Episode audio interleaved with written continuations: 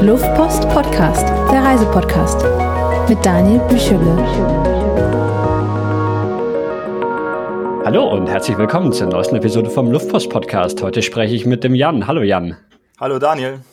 Ähm, du erzählst uns von einer spannenden Reise, die für dich erstmal vielleicht gar nicht so geplant war, oder? Also du hast nicht, nicht von vornherein vorgehabt, diese Reise zu machen, sondern das hat sich dann eher so ähm, ergeben, richtig? Genau, also das Ziel war schon geplant, äh, Russland. Mhm. Aber die Art und Weise, wie ich meine Zeit dann äh, in Russland verbracht habe und auch die Destination, wo ich hingegangen bin, das ist eigentlich alles sehr spontan entschieden. Vor allem durch was war denn, Was war denn dein, dein eigentlicher Plan in, in Russland? Genau, also ich war eigentlich äh, eingeschrieben als Student dort äh, an einer Universität in St. Petersburg, hatte dann auch das Studierendenvisum äh, für Russland und äh, der Plan war dann halt dort ein Semester zu verbringen. Das war ja noch nicht mal wirklich gewesen, um äh, dort ja äh, große Leistungspunkte zu sammeln, Credits zu sammeln, sondern ich habe da sogar die ähm, das Institut gewechselt, die Fakultät. Also eigentlich studiere ich Geschichte und Germanistik, aber ähm, für dieses Studenten ähm, oder für diesen Austausch bin ich äh, über die Soziologie nach Russland gekommen. Einfach war bei mir in die Uni, in der Uni Bielefeld, die Soziologie ist da ziemlich groß und ähm, hm. deswegen ähm, hat die das angeboten. Also quasi habe ich das, äh, ja, die Fakultät gewechselt, um äh, Russland äh, einmal besuchen zu können, weil das Touristenvisum ist eigentlich äh, nicht so gut. Das ist 30 Tage lang und äh, das ist für Russland eigentlich echt nicht so der Burner, muss man sagen, weil Russland ist halt riesig, ne? Und äh, da kann man echt nicht viel machen. Also St. Petersburg, Moskau und dann ist eigentlich die Reise auch schon vorbei. Deswegen habe ich mich sehr gefreut. Ja. Was hat dich denn dann an Russland so ähm, fasziniert oder warum hattest du dir Russland ausgesucht als ähm, Land, das du bereisen willst? Also Russland hat mich schon lange angefixt, einfach weil es so riesig ist.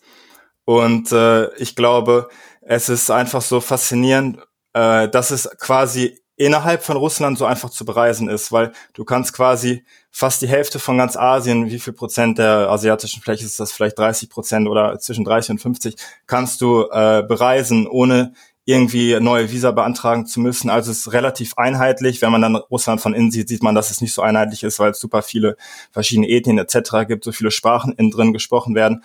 Aber an sich ist die von von der ähm, ja ähm, von der administrativen Seite, dass du keine Visa und so brauchst und so. Und von dieser Seite, von dieser Perspektive ist Russland super einheitlich. Deswegen ist das Reisen da sehr unkompliziert und äh, deswegen macht's richtig Bock. Hattest du schon irgendwie, das war das erste Mal, dass du in Russland warst, oder hattest du in Russland, schon irgendwelche? Ja, genau. Also ich war schon in ein paar äh, postsowjetischen Staaten mhm. und äh, das war auch ein Grund, warum ich Russland, warum das so äh, mir gut gepasst hat, weil ich äh, davor halt in, ich war in Turkmenistan, in äh, Usbekistan und äh, dann auch in diesen europäischen Ländern, zum Beispiel Ukraine und mhm. äh, habe gemerkt eigentlich, dass Russisch äh, eine gute Sprache ist, äh, wenn man wirklich Ambition hat, mehr zu reisen dass das quasi, also ich vergleiche das immer mit Spanisch, äh, wie in Süd Südamerika ist halt Russisch die Sprache so in Zentralasien und auch äh, östlicher Rand Europas. Deswegen hatte ich auch ein bisschen Ambition, zumindest so die, äh, die Basis äh, Kenntnisse des Russischen zu erlernen. Wenn, also ich bin halt viel auch äh, Pernalter unterwegs, da werden wir ja gleich bestimmt noch mal mehr rüber sprechen. Und auf jeden Fall, dass ich so eine Basis in Englisch äh, oder im Russischen sprechen kann, dass ich mich mit den ganzen Fahrern und Fahrerinnen unterhalten kann. Deswegen hat mich Russland auch in der Hinsicht sehr angesprochen. dort mal Zeit hattest, zu verbringen. Hattest du dann vor, vor der Reise schon irgendwie Russischkenntnisse oder vor deinem Ausland? Äh, nee, gar nicht. Also ähm, eigentlich gar nicht. Ich habe mir so über ein paar Apps das Alphabet äh, angeeignet und dann so ein paar Floskeln, so wie geht's dir und solche mhm. solche Sachen. Aber äh, als ich nach Russland gekommen bin, eigentlich noch gar nichts. Du bist, glaube ich, die allererste Person, die, ich war ja auch in Turkmenistan und du warst auch in Turkmenistan, hast du erwähnt. Was hat dich so da in diese ähm, zentralasischen, asiatischen Länder gebracht? Also eigentlich äh, wollte ich eher so nach Middle East, also ich war dann lange im Iran, mhm. aber weil es mehr oder weniger auf der, äh, auf der Straße lag, auf dem Weg lag, bin ich halt äh, abgebogen, so Richtung Usbekistan erst und äh, wollte Turkmenistan, also war bei dir bestimmt ähnlich, also dieser Gaskrater, das fand ich einfach so absurd und witzig und das wollte ich auf jeden Fall mal sehen. Wird dir jetzt auch, glaube ich, geschlossen bald, habe ich einen Artikel gelesen. Mhm. und äh, auf jeden Fall guter Zeitpunkt. Ich glaube, bevor Corona die Geschichte vorbei ist, kann man da nicht mehr hin. Deswegen gut, dass sie es jetzt gemacht haben. Auf jeden Fall. Aber warst du dann in Turkmenistan auch per Anhalter unterwegs? Nee, oder? Äh, nee, da, ich hatte da dieses Fünf-Tage-Visum, hm. äh, dieses Transit-Visum und da war mir die Zeit eigentlich einfach zu schade für. Also ich war dann, ich habe zweimal äh, über zwei Nächte übernachtet da äh, an diesem Krater. Ich hatte ein Zelt mit hm. und dann die anderen beiden Nächte in Ashgabat und dann äh, von dort dann nach Süden nach äh, Richtung Iran. Genau. Und weil das halt, also man kommt da halt super mit Russisch durch, habe ich gemerkt. Äh, und die verstehen halt kein Wort Englisch, kann, kann's knicken. Und deswegen dachte ich, eigentlich ist Russisch eigentlich eine wirklich, wirklich gute Sprache, äh, wenn du in diesem Teil der Welt unterwegs sein willst. Ja, ich fand die auch immer, klingt schön, finde ich. Hat mich schon immer sehr gereizt so vom Klang. Und deswegen ähm, ne, man hat irgendwie so das Gefühl, dass, dass halt, wenn man mit einer Sprache irgendwo durchkommen will, dann ist es Englisch, was natürlich für große Teile der Welt auch, auch richtig ist. Aber es gibt schon auch extrem viele Länder und ebenso so Länder wie Turkmenistan, wo oder, oder in Kasachstan und so weiter, die zwar auch lokale Sprachen haben, aber wo die selbst die Bevölkerung untereinander dann oft ähm, Russisch spricht, weil das so die der gemeinsame Nenner ist und jeder kann Russisch und der eine spricht dann die Sprache als als ähm, mhm. Muttersprache und der andere eine andere, aber Russisch ist, ist schon so so ein gemeinsamer Nenner für viele von diesen Ländern. Genau, ja. Gut, ähm, dann lass, lass uns mal noch auf dem, dem geplanten ähm, Weg bleiben, be bevor dann sich doch alles ganz anders verhalten hat. Also ähm, Auslandssemester in St. Petersburg war das dann, ja? Genau. Also ich bin da dann was, angekommen. Was muss man oder was was ähm, war, da, war das dann eine, eine Uni, wo die, der Unterricht auf, auf äh, Deutsch oder Englisch gewesen wäre oder schon auch auf Russisch? Also es, man hatte die Wahl. Äh, also erstmal äh, elementar war ein Sprachkurs, der wurde für mhm. jeden angeboten. Da wurde auch getestet, äh, was für ein Niveau man hat. Also als Einsteiger ist man dann in den einen Kurs gekommen, als äh, Fortgeschritten an den anderen. Und dann gab's halt Kurse auf Englisch und auch auf Russisch. Also es gab extra dann für die Austauschstudierenden auch Kurse, die äh, explizit auf Russisch angeboten worden sind. Da konnten aber dann auch die russischen äh, Studierenden, also die eigentlichen Studierenden, die Heimstudierenden konnten da auch rein. Aber so viel habe ich davon dann am Endeffekt auch gar nicht mehr mitbekommen, muss ich sagen. Oder wann bist du angekommen und wann ist die Pandemie angekommen? Ja, also ich bin da äh, Anfang Februar angekommen, also ist jetzt mhm. ungefähr zwei Jahre her. Auf den Tag sogar genau ist jetzt Anfang Februar wieder. Und äh, ja, wann ging das los mit der Pandemie, als alles geschlossen wurde? Das war in Deutschland und Russland eigentlich ungefähr das Gleiche. Das war irgendwann im März, vielleicht Mitte März, lass es gewesen sein. Heißt, ich hatte dann sechs Wochen Zeit da. Am Anfang war auch noch so viel äh, Vorgeplänkel, dass du ja äh, die Uni kennenlernst, äh, Studierende kennenlernst, Kommilitonen äh, und dich in der Stadt zurechtfindest. Das heißt, es gab noch nicht so viel äh, Uni-Zeug zu tun. Das, äh, was wiederum heißt, dass ich echt gar nicht wirklich, ich war ein paar Mal in der Uni. So traurig es auch ist, ich hätte es gerne gemacht, aber es, es sollte nicht sein. Die Uni war dann zu. Äh, der Großteil meiner Studierenden ist nach Hause geflogen mit den Maschinen, die dann noch gingen. Und äh, ja, ich war dann auch dort, saß dann dort, St. Petersburg war zu auf die Stadt. Ich habe mich super auf die Stadt vorher gefreut, bevor ich alles wusste, was jetzt passieren wird mit der Pandemie.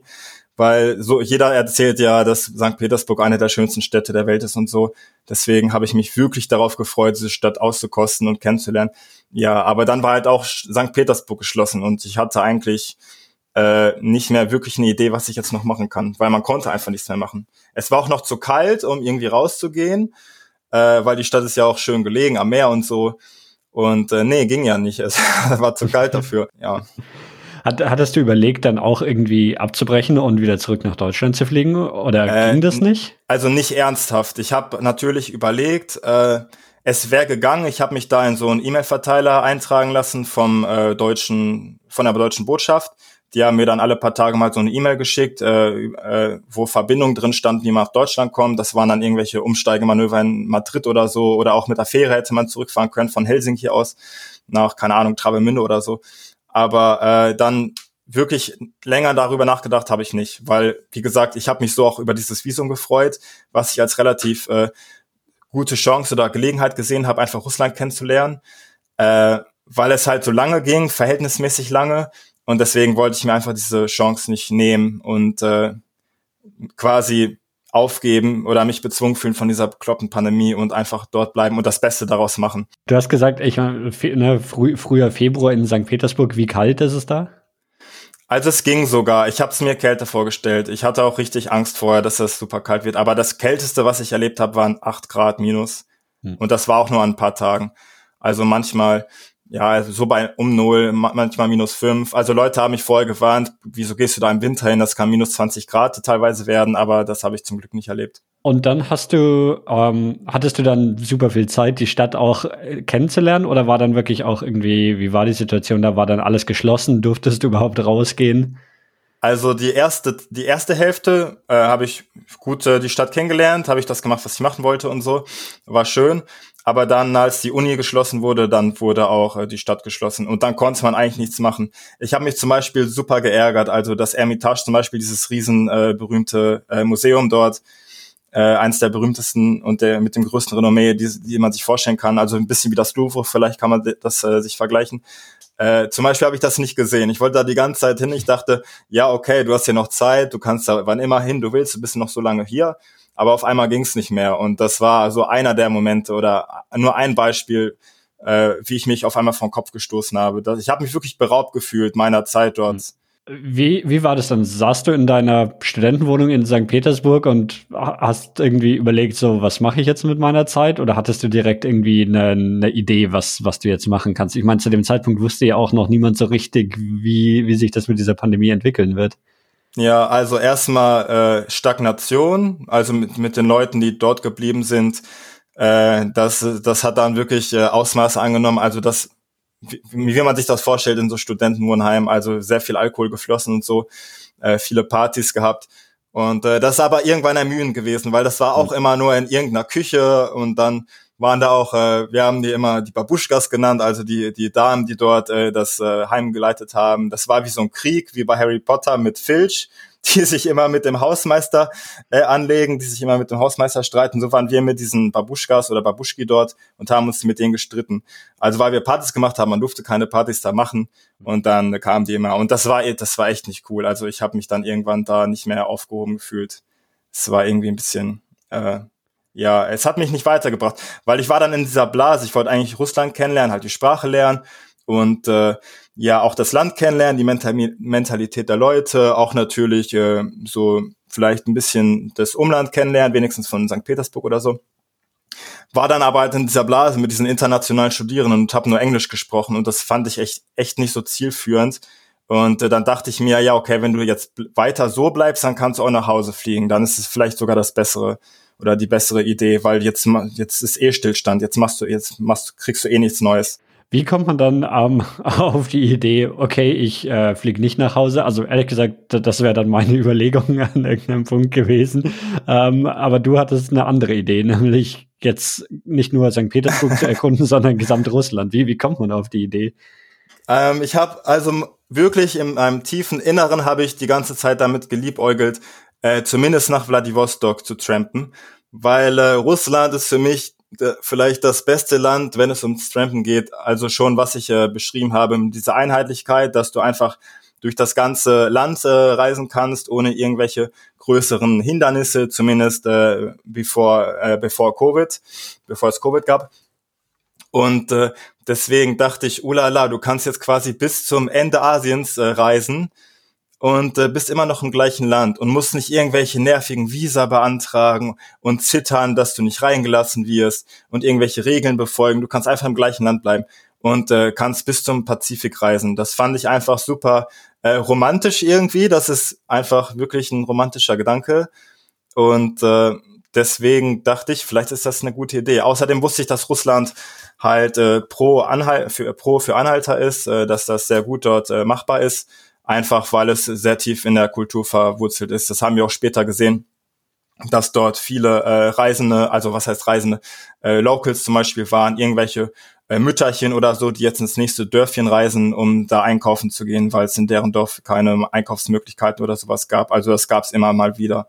Und hattest du dann, also du hast gesagt, Vladivostok ähm, war so das Ziel und äh, das muss man vielleicht noch mal kurz erklären, ist so die östlichste Großstadt Russlands, ne? Also dann genau, quasi ja. schon östlicher als Südkorea, irgendwie fast, fast bei Japan dann, ne? Ja, ja, genau. Also Japan sind, glaube ich, äh, Luftlinie 1000 Kilometer. Ähm, also selbst äh, Luftlinie Nordkorea sind, glaube ich, nur 500 Kilometer oder 400 weniger vielleicht sogar und äh, Kim Jong-un ist sogar mal mit dem Zug dahin gefahren, um ein Gipfeltreffen mit Putin zu führen. Mhm. Also da kann man sich diese Nähe ähm, mal vorstellen. Und das alles von Europa aus. Also ich habe auch extra, äh, bin über Land auch nach Russland ge gekommen, damit ich, falls ich diese Unternehmung mache, äh, auch nicht quasi diesen europäischen, europäischen Überteil mit dem Flugzeug oder so überspringe. Und äh, hatte das schon ein bisschen im Kopf. Ich glaube, ich hätte es halt nicht gemacht, weil ich halt diese universitären Verpflichtungen gehabt hätte. Aber so ist mir das halt, ist mir das halt super in die Karten gespielt. Und äh, ich habe auch für den Fall mein Zelt schon mitgenommen äh, und meine Campingausrüstung, also Ko Kochgeschirr etc.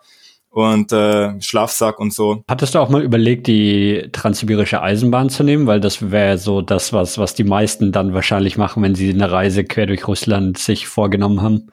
Ja, ich war dann halt schon sehr angefixt vom Trampen, weil diese Reise, über die wir kurz, äh, ganz kurz eben gesprochen haben, äh, in den Iran und so hinein, das war halt auch äh, per Anhalter größtenteils. Äh, 19.000 Kilometer habe ich da gemacht per Anhalter. Also ich, ich bin dann bis in den Südoman gekommen, nahe der jemenitischen Grenze und äh, bin dann auch nach Hause getrampt und äh, zwischen meiner Heimreise nach Deutschland und äh, meine Ankunft in St. Petersburg la lagen irgendwie nur drei Monate, drei, vier Monate oder so zwischen. Deswegen war ich sehr, sehr äh, noch äh, in diesem Hype drin, weil diese Reise wirklich eine unglaublich coole Zeit war und ich wollte daran irgendwie anknüpfen und deswegen war eigentlich für mich stand fest, also wenn du das machst, wenn du jetzt gern Osten reist, dann auf jeden Fall per Anhalter. Auch äh, ja per, ich weiß nicht, per Zug ist schon mal noch cool. Also ich habe mir jetzt gesagt, wenn ich nochmal nach Japan will, dann nehme ich die Transsibirische Eisenbahn dorthin. Aber das liegt noch alles in weiter Ferne ne, mit Corona und so. Aber äh, ist, ist auf jeden Fall eine coole Sache, die ich, die ich nicht jetzt kategorisch ablehnen würde. Aber das mit dem Trampen hat mir in der Situation einfach mehr gepasst. Auch weil ich das äh, einfach die als die intensivere Erfahrung äh, ansehe und äh, im Zug hätte ich halt, hätten wir halt viel im Zug gesessen und hätten halt so dieses dazwischen irgendwie nicht so sehr wahrgenommen, wie wir es jetzt getan haben. Deswegen äh, fand ich Trampen ist vielleicht die bessere Idee. Wie geht es los? Hast du dich dann wirklich vorm Studentenwohnheim auf die Straße gestellt und einen Daumen rausgehalten? Äh, nee, ähm, also erstmal hatte ich Glück, dass ich noch äh, jemand kennengelernt habe. Die Julia, also die äh, ist eine Russin, kommt eigentlich aus dem Ural, aus Jekaterinburg aber sie äh, wohnt, äh, sie wohnte zu dem Zeitpunkt, als wir uns kennengelernt haben, quasi anderthalb Jahre ungefähr in St. Petersburg. Und äh, wir haben uns noch in dieser ersten Phase von St. Petersburg kennengelernt, als sie, äh, als Corona noch nicht alles geschlossen hat. Und mhm. es war so, dass sie im Hostel gearbeitet hat und dann aber wegen Corona äh, arbeitslos geworden ist. Und äh, dann hatte ich quasi so die Steilvorlage, sie da zu überzeugen, mit mir zu kommen und äh, mit auf diese Reise zu kommen. Und äh, im Endeffekt hat sie sich dann dazu entschlossen, äh, mit mir mitzukommen. Was super praktisch für mich war, weil mein Russisch war jetzt immer noch nicht so äh, fortgeschritten. Im Grunde hat sich eigentlich noch gar nichts getan in der Zeit, weil ich, wie gesagt, nur mit diesen Studierenden vorher zusammen war. Und äh, deswegen war es super, sie an der Seite zu haben, die dann auch ein bisschen gedolmetscht hat und so und mir was beibringen konnte. Und äh, bevor es dann losgegangen ist, haben wir erstmal so zwei Testläufe gemacht, eigentlich drei. Äh, also ganz am Anfang bin ich, das war auch noch vor Corona, bin ich einmal nach äh, Murmansk getrampt. Äh, mit einer wo, wo liegt das? Äh, das ist in der Nähe von der äh, norwegischen Grenze. Hm. Äh, ganz, ganz oben, äh, Polarkreis schon fast. Hm. Äh, und das war wirklich kalt. Also das war im März, das war Pernalter auch und da, da haben wir minus 18 Grad gezählt zum Beispiel. Und äh, aber ohne Zelt. Also da haben wir, äh, da hatten wir Glück, dass uns Leute dann aufgenommen haben, bei denen wir dann schlafen konnten. Einen haben wir dann noch hinterher, als es dann nach Osten ging, nochmal besucht. Und äh, genau. Und äh, dann nochmal eine Testreise, genau, um diesen, nee, wir sind dann nochmal nach Süden gegangen mit einem Kumpel, ähm, der aus dem Wohnheim auch kam, Pole. Da waren wir dann zu dritt, also dieser Pole Mischa hieß er und Julia, meine ähm, russische Freundin dann sind mit seinem Auto, der ist nach St. Petersburg gekommen mit dem Auto, mit ähm, europäischen, polnischen Kennzeichen, haben versucht dann äh, es so weit zu schaffen wie möglich, aber südliche Richtung, sind dann in den Kaukasus gefahren, äh, wurden aber nicht reingelassen an der Grenze, wurden wir abgewiesen. Also dieser Traum von diesem einheitlichen Russland war dann äh, futsch. Mhm wegen Corona. Also man durfte da nicht einreisen, höchstens irgendwie als Berufspendler oder so. Oder wenn man vorweisen kann, dass man da lebt. Und vor allem mit, äh, mit äh, europäischen Kennzeichen haben die dann sofort gesehen, dass wir da nicht hingehören, wurden wir weggeschickt. Und waren dann quasi, ja, ich weiß nicht, relativ für umsonst dahin gefahren, weil wir auf dem Weg dann nicht so viel da unternommen haben. War ein bisschen ärgerlich. Hm. Aber das äh, mit dieser Reise nach Murmansk habe ich halt gesehen, dass es super geklappt hat. Äh, also wir haben dafür 1200 Kilometer, glaube ich, zwei Tage gebraucht, was gar nicht so schlecht ist für russische Straßenverhältnisse etc. Und äh, das war so ein Testlauf und ich dachte dann, okay, wenn du da jetzt hin kannst, mit diesem Extremwetter, dann kannst du auch easy nach äh, Osten trampen. Weil als es dann losging, als wir dann äh, St. Petersburg verlassen haben, war es dann schon im Mai und äh, dann äh, war Sibirien jetzt auch nicht mehr so kalt, wie man sich das vielleicht vorstellt, wenn man sich nicht näher damit mal beschäftigt hat. Man stellt sich das ja immer so als, Wind, als weiße Winterwüste oder so vor. Aber im Sommer ist es da wirklich grün und äh, wirklich auch schön. Vielleicht sogar zu heiß für meinen Geschmack. Und äh, deswegen ging das auf jeden Fall mit dem Wetter dann auch. Vladivostok war immer noch so quasi das, das Endziel, wo du hin wolltest. Aber ja, gab es irgendwie. Äh, am ja. Anfang wegen Zeitgründen wollten wir erst nach, äh, wollten wir erst zum Baikalsee tatsächlich. Mhm. Und äh, weil äh, ich hatte mein Visum nur bis, äh, ich glaube, Ende Juni. Und mhm. ähm, wir waren, wir sind ja schon, wir sind ja erst im Mai dann wirklich gestartet. Ich war dann drei Monate in St. Petersburg. Und das wäre ja echt nicht mehr so viel Zeit gewesen. Das wären ja maximal sechs Wochen oder so gewesen. Mhm. Sind dann also zum Baikalsee getrampt, äh, hatten da auch eine richtig gute Zeit. Und wir dachten, ja, cool, jetzt geht's bald zurück. Wir wollten dann auch zurück mit dem Zug, einfach weil die Zeit dann gefehlt hätte, nochmal zurück zu trampen. Aber dann äh, ein paar Tage bevor wir dann wirklich zurückreisen wollten, äh, kam so eine Nachricht äh, von der Moskau Times, das, ich werde den Moment nie vergessen, weil, wir, weil ich so glücklich darüber war, dass da mein Visum einfach äh, verlängert wird, wegen Corona auch. Dass äh, quasi pauschal von allen äh, Ausländern äh, das Visum verlängert wird. Und zwar um fast drei Monate. Ich glaube, ja, zweieinhalb Monate, 75 Tage hatte ich dann nochmal extra, äh, Russland zu bereisen. Und äh, ja, das habe ich natürlich dankend angenommen und äh, dann haben wir äh, den Entschluss gefasst, jetzt noch diese extra 3000 Kilometer, 4000 Kilometer äh, nach Vladivostok zu machen. Nur bis zum ba Baikal sehe ich, man, das sind ja auch, also jetzt was einfach grob an der Karte geschätzt, 7000, 8000 Kilometer oder sowas, ja, die fünf, du da fünf, sechs ungefähr, ah, ja, okay. ja, ja. Genau. War schon auf weit auf jeden Fall, ja. Also nach, nach, Baikal, nach dem Baikalsee geht's eigentlich. Es ist zwar immer noch super weit, aber danach kommt nicht mehr so viel, also städtemäßig. Deswegen mhm. fahren die Autos immer ziemlich weit. Mhm. Und äh, es ist dann gut, man kann dann relativ einfach irgendwie so einen LKW finden, der dann auch mal zwei Tage am Stück dich mitnehmen kann.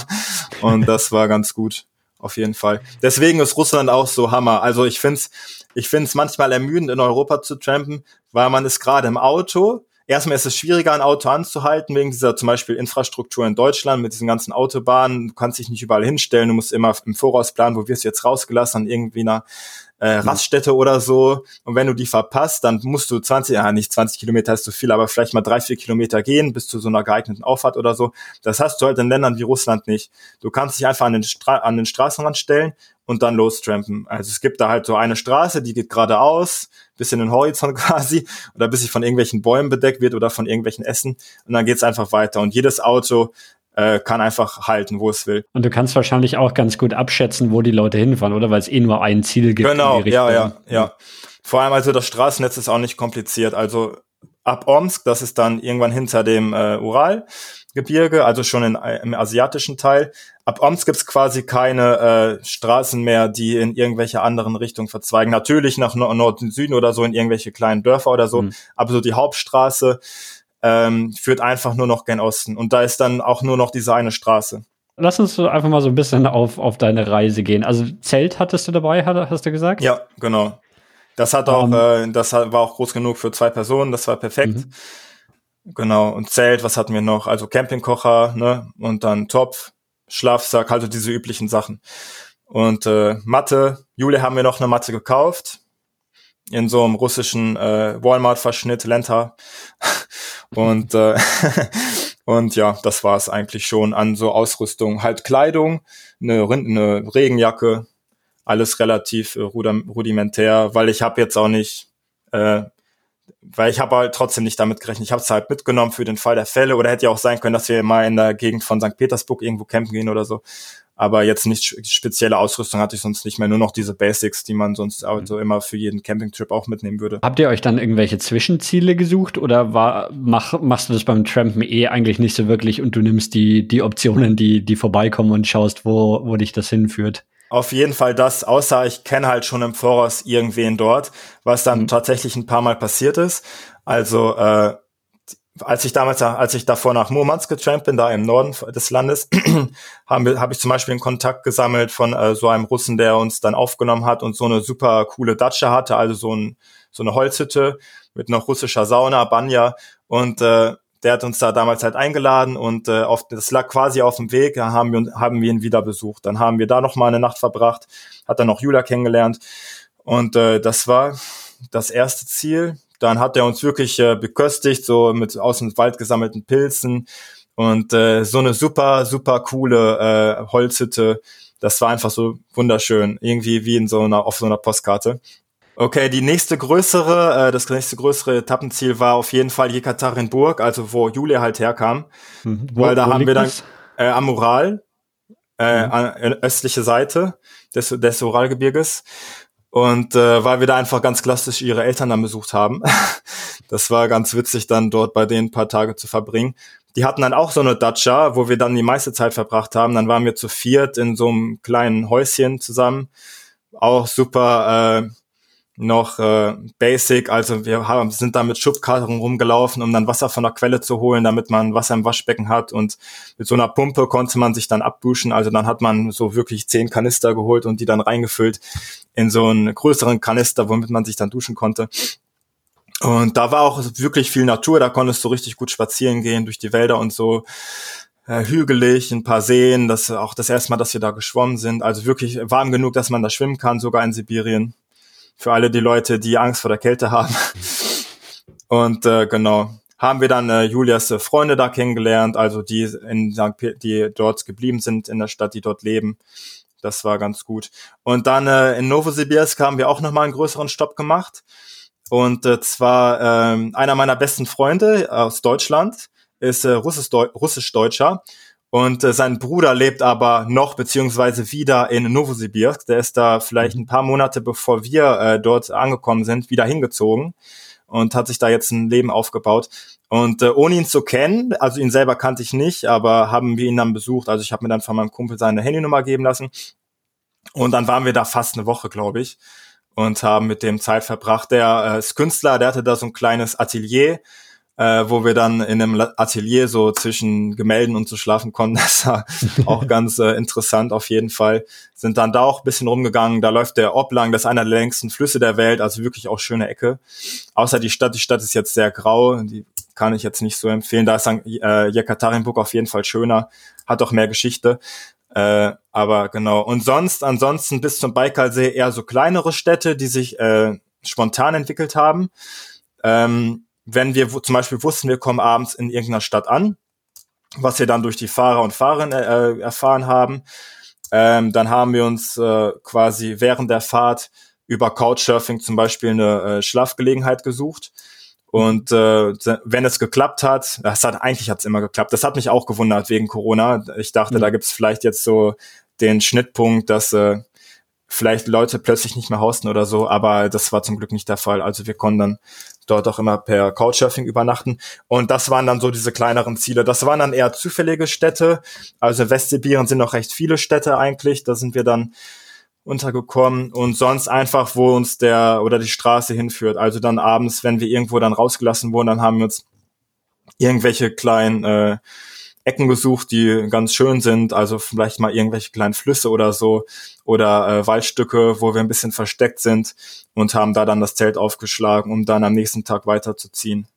Darf man in Russland sein Zelt einfach so aufschlagen? Oder es ja, gibt ja so ein paar Länder, die es erlauben und andere nicht, aber. Nee, also wir, wirklich, wir haben an den äh, verrücktesten Orten geschlafen, wirklich an irgendwelchen äh, Trucker-Haltestellen zwischen den Trucks auf irgendwelchen komischen Parkplätzen, wo einfach so ein Quadratmeter Wiese war oder äh, drei Meter Luftlinie von irgendwelchen Zapfsäulen von, von einer Tankstelle oder auch mal im Park in der Stadt.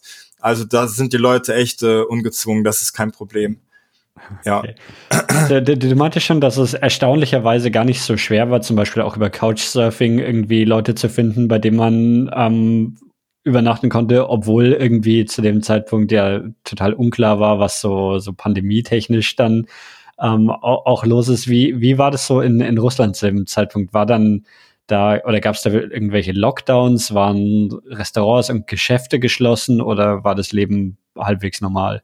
Nee, also Lockdowns gab es schon. Also wie gesagt, St. Petersburg war ja komplett zu und das hat sich dann mhm. eigentlich auch äh, in östlicher Richtung ähm, so eigentlich äh, fortgesetzt. Mhm. Restaurants waren zu. Ich habe dann seit St. Petersburg eigentlich auch keinen Kaffee oder so mehr besucht. Es gab halt, was häufig noch off war, ich glaube, das war Grauzone oder die Leute hat es einfach nicht so sehr äh, gejuckt, waren das äh, zum Beispiel diese, diese Kantinen, also Stolovaja heißt das auf Russisch, da am Wegesrand sind super viele Kantinen für die Fahrer, Fahrerinnen und mhm. Fahrer, wo man äh, essen kann.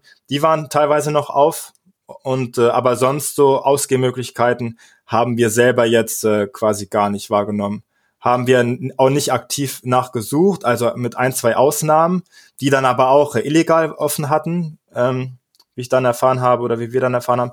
Aber äh, schon Lockdown auf jeden Fall. Hm. Aber die Leute, also ich habe halt den Vergleich nicht, wie es in Deutschland war zu dieser Anfangszeit. Äh, ich selber war ziemlich äh, schreckhaft, obwohl das jetzt paradox klingt, dass wir dann mit so vielen Leuten in einem Auto unterwegs sind. Aber ich hatte doch schon irgendwie Respekt davor, vor allem am Anfang, weil man echt nicht wusste, was kommt auf einen zu. Aber viele hm. Russen äh, sind da irgendwie ungehemmt damit vorgegangen. Also Maske hat man schon gesehen überall. Andererseits, wenn wir dann in die Autos gestiegen sind, mit Maske dann an, äh, meinten viele dann auch, zieh mal jetzt doch mal die Maske aus, das bringt eh nichts, vor allem wenn wir hier zu lange im Auto miteinander sitzen und so. Mhm. Also gemischt, aber viele äh, Russen und Russen waren dann eher so, dass man, äh, dass das einfach Humbug ist. Auch viele Verschwörungstheoretiker getroffen, tatsächlich. Ähm, genau. Aber andererseits gab es natürlich auch Leute, die das äh, äh, mehr, ähm, sich mehr dafür interessiert haben. Zum Beispiel unser erster Couchsurfing-Haus dann tatsächlich. Ich glaube, das war unser erster Couchsurfing-Haus in äh, Pierre. Das ist auch am Ural. Das ist quasi die Westseite des Uralgebirges. Da, dahinter ist, liegt dann Jekaterinburg. Äh, da war das dann wirklich strikt. Also sie hat uns die Tür aufgemacht äh, weil sie meinte, sie kann einfach keine Reisenden äh, die, die hm. Tür verweigern, wenn sie die Möglichkeit hat.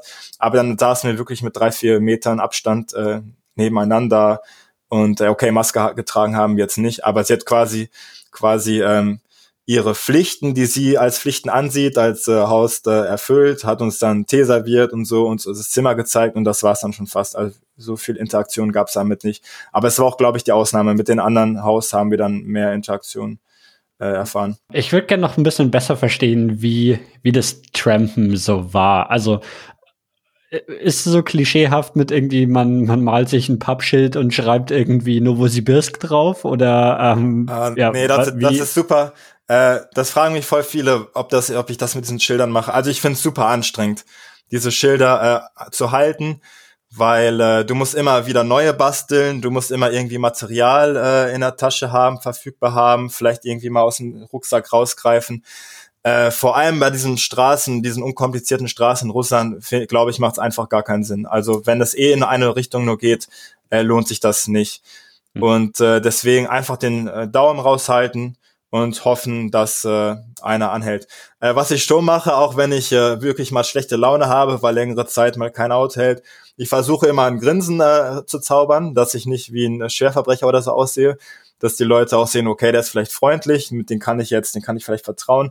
Also das schon, aber äh, sonst einfach an die Straße gehen äh, und äh, versuchen, das Auto anzuhalten. Was halt wichtig ist, dass die äh, Autos auch eine Möglichkeit haben, anzuhalten. Also wenn die Straße jetzt, äh, der, der netteste Mensch kann an dir vorbeifahren, aber wenn da, wenn er halt nicht, einfach nicht halten kann, aus welchen Gründen auch immer, hält er halt nicht an. Zum Beispiel, wenn da eine riesen Leitplanke ist, äh, wo er da nicht rechts ranfahren kann und hinter ihm 30 Autos mit Geschwindigkeit 60, 80 lang der wird nicht der netteste Mensch anhalten. Deswegen muss man sich immer äh, so ein paar Ecken raussuchen, äh, wo es halt einfacher ist. Aber das war eigentlich in diesen sibirischen Straßen meistens kein Problem. Höchstens mal äh, wirklich, wenn wir aus den Städten raus wollten. Das war eigentlich das mühsamste und anstrengendste, wenn man in irgendeiner Stadt ist, da dann wieder rauszukommen, weil äh, leider auch, äh, dass es leider auch so ist in Sibirien, dass viele Städte keine Umgehungsstraße oder so haben.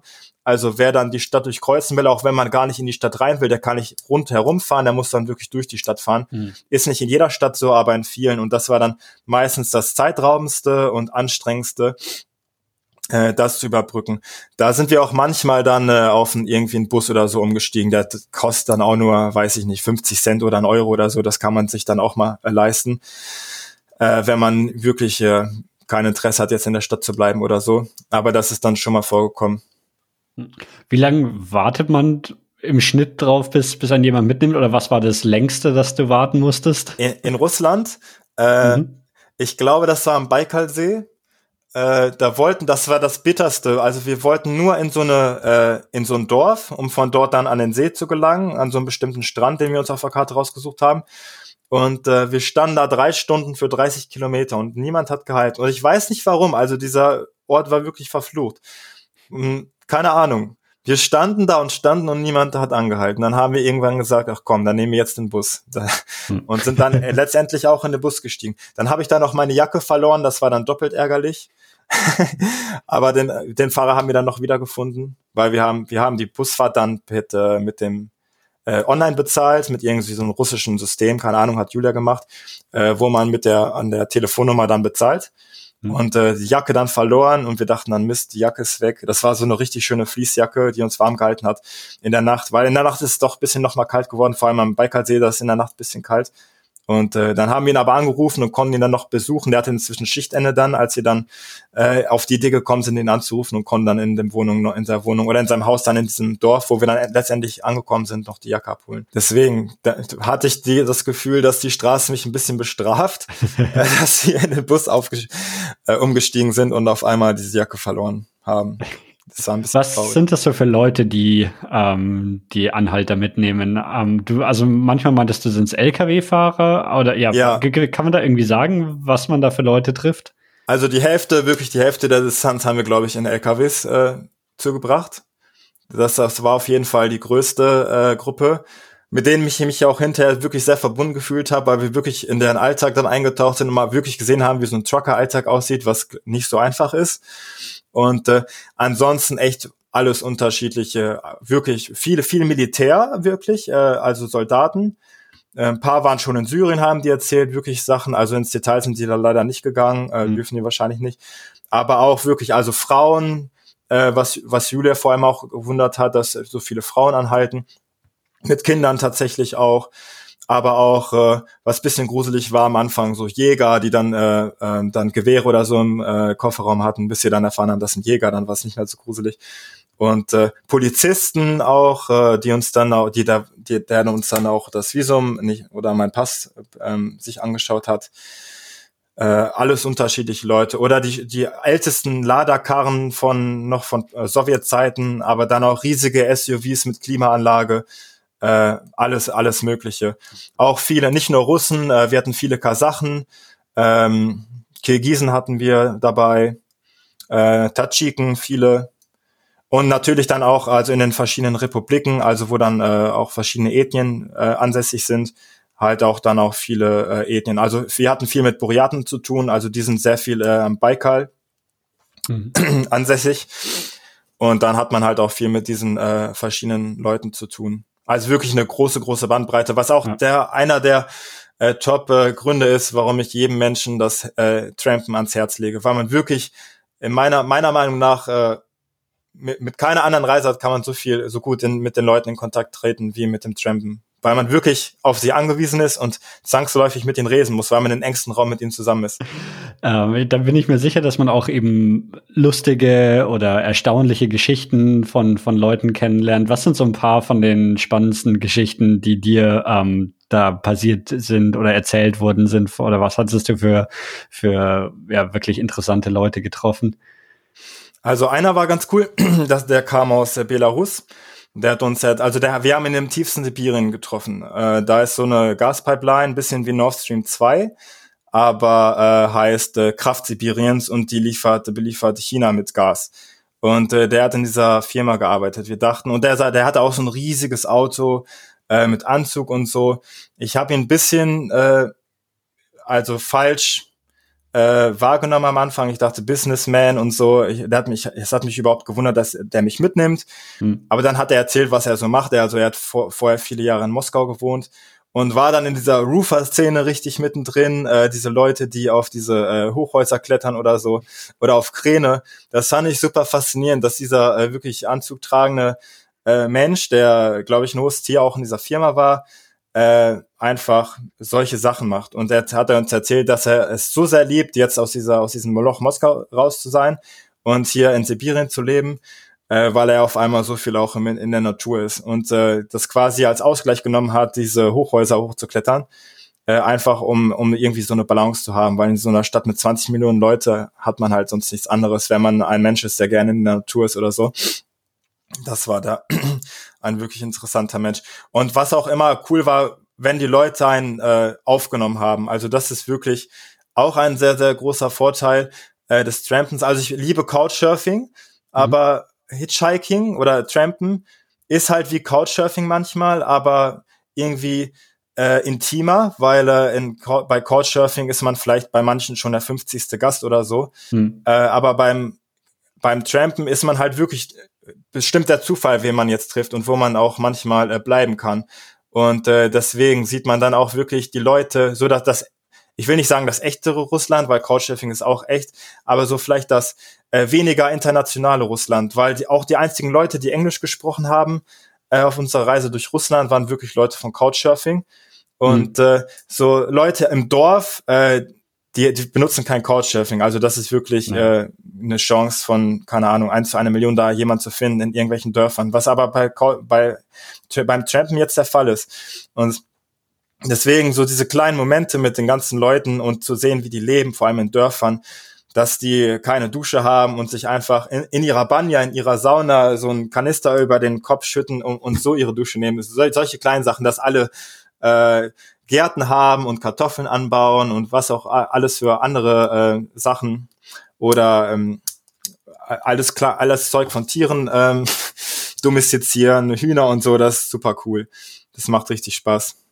Und wurdet ihr dann öfter eben auch eingeladen, bei, bei Leuten zu übernachten, bei denen ihr eigentlich erstmal nur mitfahren wolltet, die dann aber gesagt haben, so, ah ja, wenn du noch einen Platz zum Übernachten brauchst, komm, komm mit, oder war das eher die Ausnahme?